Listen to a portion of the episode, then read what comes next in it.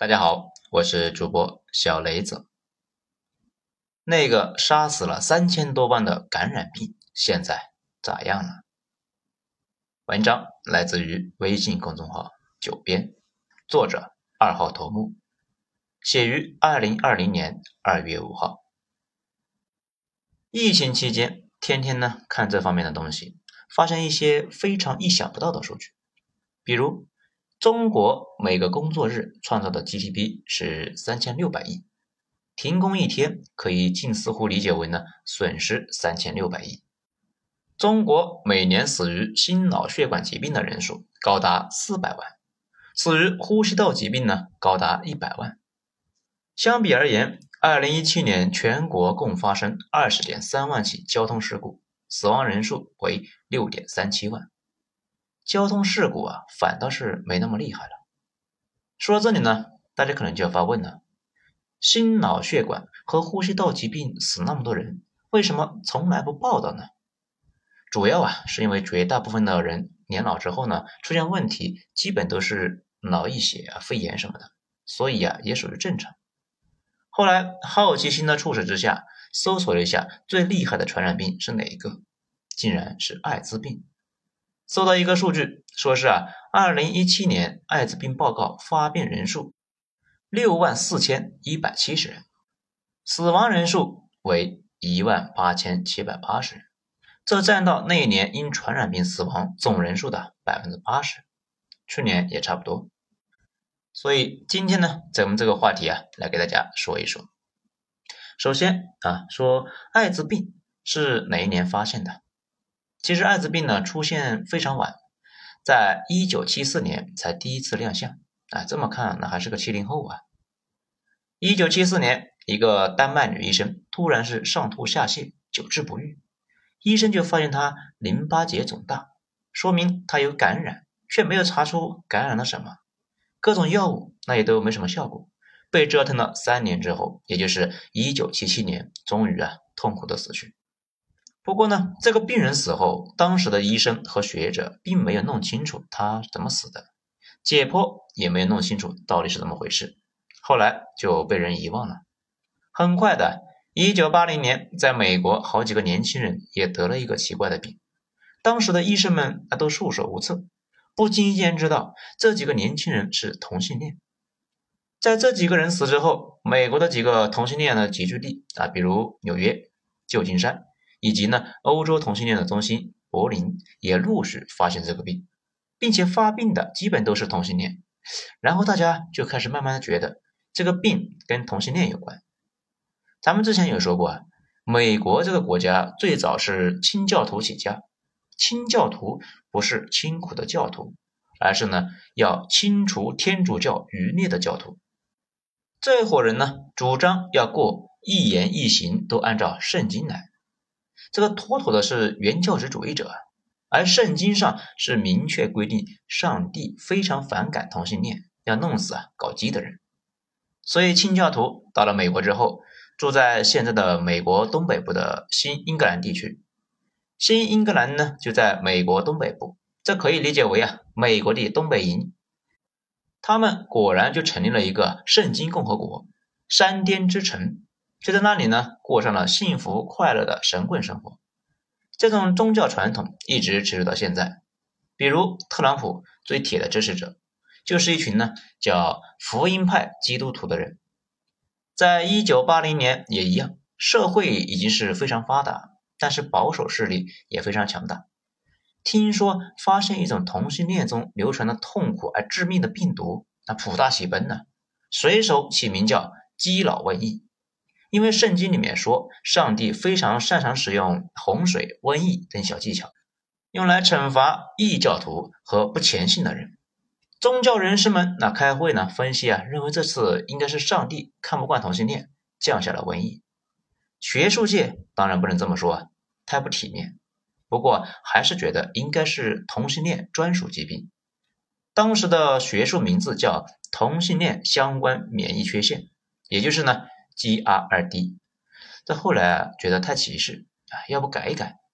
经过一个播音员的灵机一动，就改成了现在我们熟知的艾滋。在当时呢，大家都完全不知道这个病到底是什么机理。不过很快的，有人因为输血而感上了病，科学家那就开始怀疑啊，应该是类似于病毒或者是细菌什么的，通过血液传播。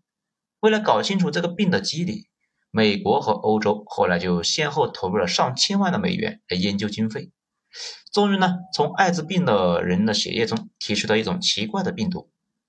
说这个病毒奇怪呢，是因为正常情况之下，病毒会受到人体免疫细胞的追杀，但是实验室发现这种新病毒呢，可以反杀人体免疫细胞，前所未见。终于在一九八四年，美国人正式宣布发现并命名了一种新病毒，也就是呢我们现在说的艾滋病毒。距离这玩意呢第一次面世已经过去十年，终于啊建档上了户口。不过狗血的是，美国人刚宣布完自己发现了新病毒，欧洲那边就怒了，说是他们发现的。美国科学家盖诺啊窃取了他们的研究成果，并且声称美国科学家在病毒发布会上用的照片都是人家法国科学家的。这场官司一直打了将近十年，最终呢，美国那边承认自己啊弄虚作假，发现艾滋病毒的功劳应该属于欧洲的科学家。在二零零八年，诺贝尔医学奖正式揭晓，三个欧洲化学家因为发现艾滋病一起得了奖，没有美国人。然后呢，咱们再来说一下艾滋病的起源。艾滋病距离发现到现在呢，已经过去快半个世纪，现在发展是个什么情况呢？非常不乐观。从发现到现在，大约已经感染了七千八百万人。夺走了超过三千五百万人的生命，那么中国是个什么情况呢？咱们找到过一组数据啊，是这么说的：截止二零一九年十月底，全国报告发现存活艾滋病病毒的感染者为九十五点八万例，报告死亡二十四万五千四百九十八例。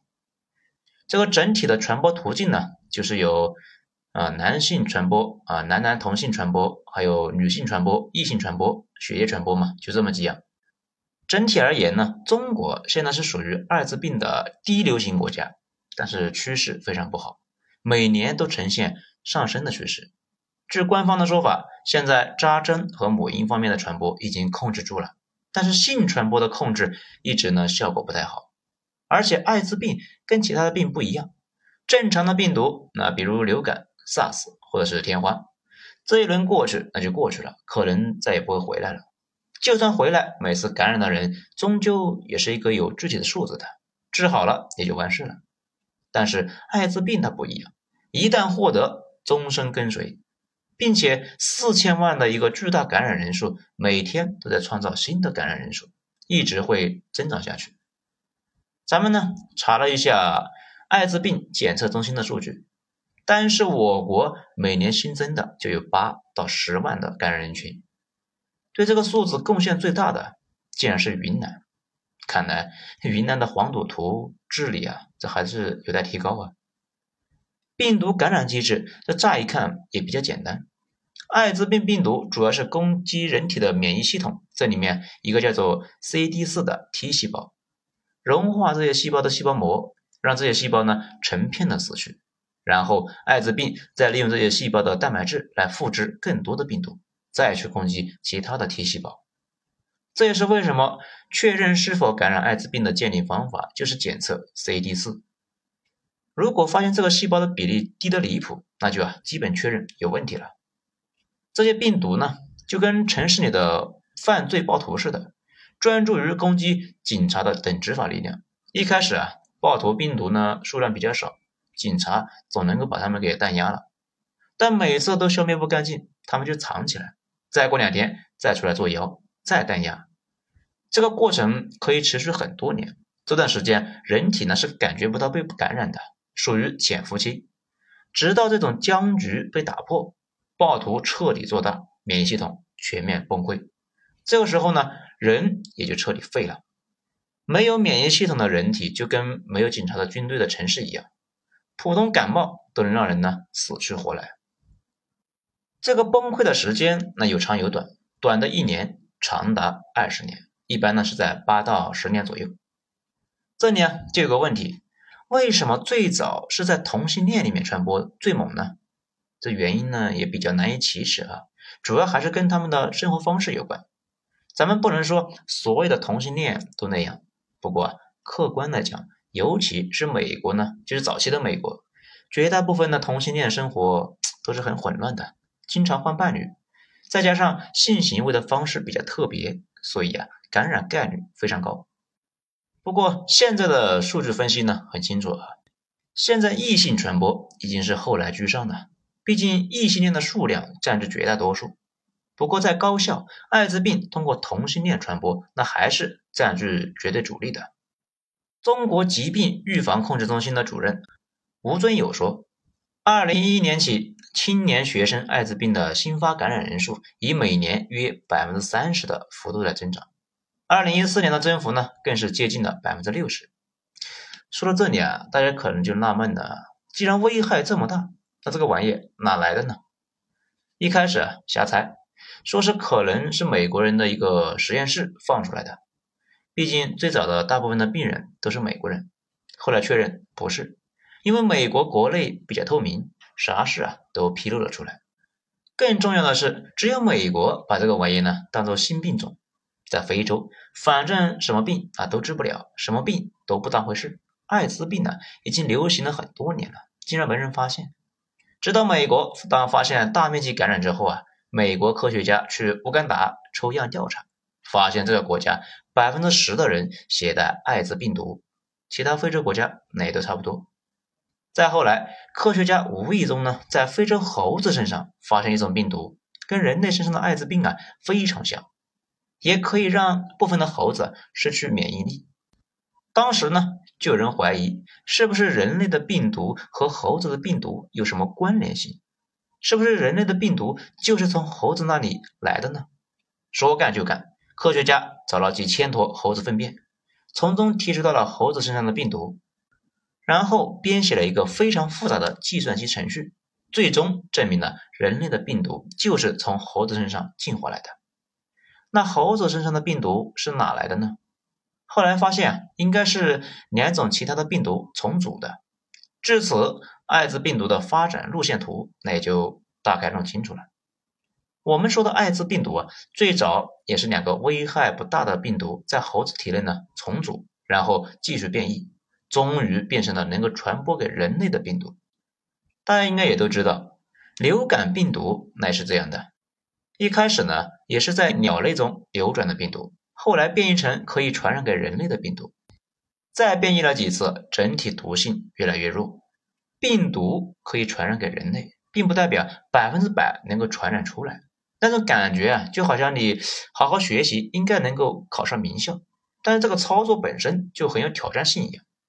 艾滋病毒不能够在空气中停留，从一个机体中出来就得立刻进入下一个，而且呢，只有三个途径：母婴、性交。血液，人类和猴子之间发生这三种行为，无论如何都有点难以想象啊。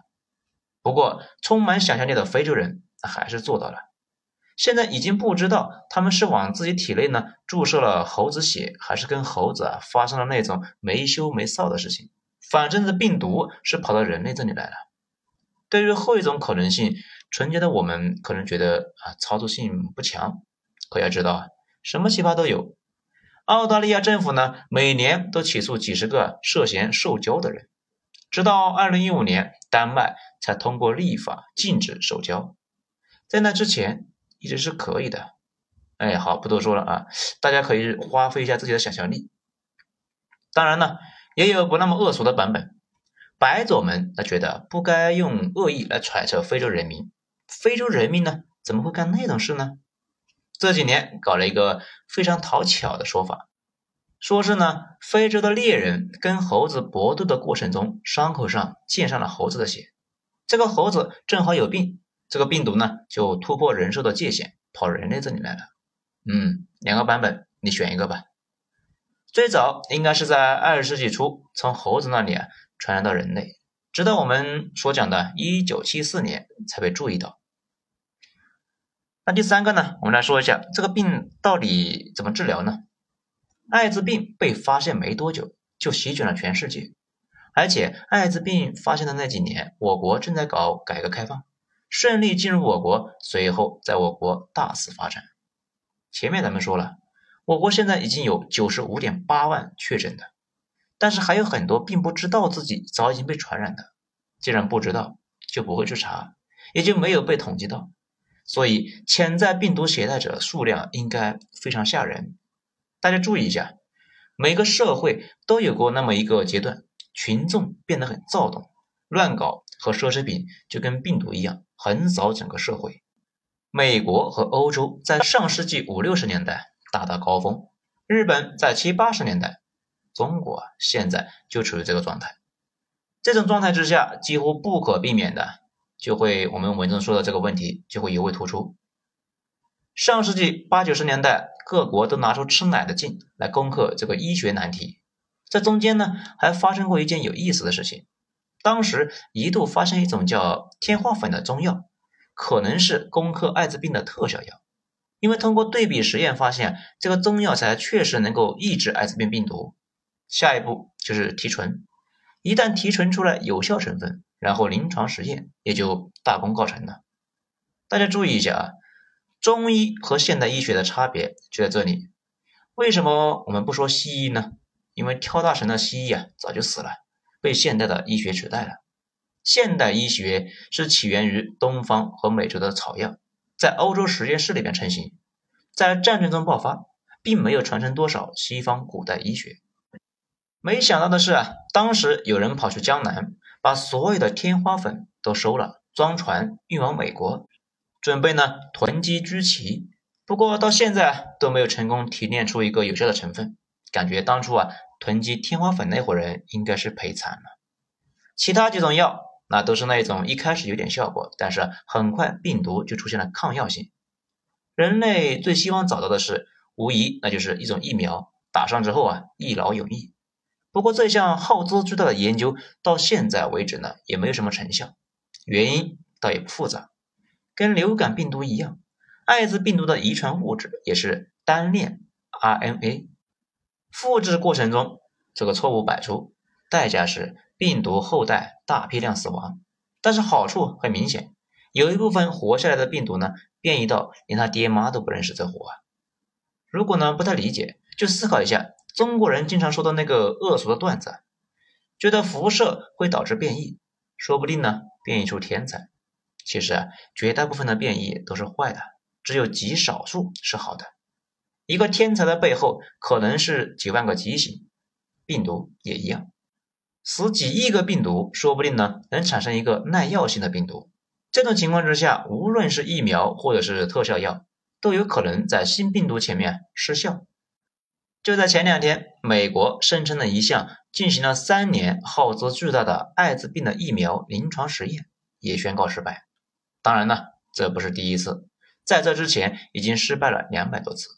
而且比较怪异的是啊，艾滋病毒非常专一，只感染人类，不感染其他动物。疫苗的研究必须在人类身上进行，全世界估计只有印度人和非洲能够接受这一波操作了。反正，在西方人的眼里，这两伙人呢，严格意义上来讲，不能够算人。除了疫苗，那还有什么其他办法吗？有两种，一种呢叫 PREP 啊，就类似于阻断药。不过行动要快，感觉自己呢被感染，就赶紧去看去吃药，说不定能阻断。另外一种是鸡尾酒疗法，咱们之前有讲过啊，艾滋病毒变异的很快，不管吃啥药都容易产生一个耐药性，所以有一种治疗法呢是同时吃两三种药，病毒变异出来之后呢，针对 A 的抗药性不一定可以对付 B。现在呢，这种疗法可以把病毒压制在一个低风险的状态，让你的生活几乎跟正常生活没啥差别。现在国家提供了几种免费药，如果吃一段时间，这些免费药都形成了抗药性，那就得花钱购买其他的药物。咱们呢费了好大劲找到这个方面的医生问了一下，说是啊每年得花上四五万以上，上不封顶。有些美国大佬啊，每年花个几百万的治疗费。完全能够做到跟正常人没有差别，快快乐乐几十年。不过呢，也有几个问题，这种药能够持续多久呢？这个得分人。通过这些疗法，有些人可能一辈子都不发病。当然呢，不是所有人都有这么好运。其他人人体内的这个病毒啊，可能迅速对所有的药都产生了抗药性，而且抗艾滋病的一个药本身呢也有副作用。整体而言，人类尽管没有搞出来疫苗，却把艾滋病搞成了慢性病。不过啊，这已经是天大的进步了。在最后呢，在《血液中》那本书啊，有个医生发表了一个很哲学的一段评论。他说：“对于地球来说，人类也是一种病毒。”和其他病毒一样，只是人类现在扩张的太猛，大自然尝试通过其他的手段来限制人类繁殖过度，所以这些年似乎病毒有加速出现的趋势。这个说法呢，对不对？其实不重要。不过大家可以思考一下这个话题：如果他说的是真的，未来真心有点恐怖啊！这就类似于新马尔萨斯的陷阱，自然界可能会发动一轮又一轮的进攻。来减少人类数量。事实上，比尔盖茨的基金会和洛克菲勒的基金会长期在全球推动计划生育，就有此类的考虑。艾滋病对比其他的病毒呢，就毛病呢很明显。如果携带了这个玩意啊，自然是痛苦不堪，无论是身体还是精神，那尤其是精神层面。不过就病毒而言，这个玩意呢，相对来说就比较讲道理的。毕竟你不会因为去逛商场逛着逛着就得这个病吧？现在国家对这个血库控制的很严，所以吧，保持好的习惯，不要自己啊乱扎针，不要乱约，一般情况下是能够避免的。你不找他，他也不找你，所以吧，成年人多留个心，要对自己负责，凡事都想一想能不能够承担责任再去做。生活里有很多事情是不受咱们自己控制的。比如生老病死，但是还是有很多事情，你只要多留个心，自己对自己有点责任心，完全可以避开这个坑。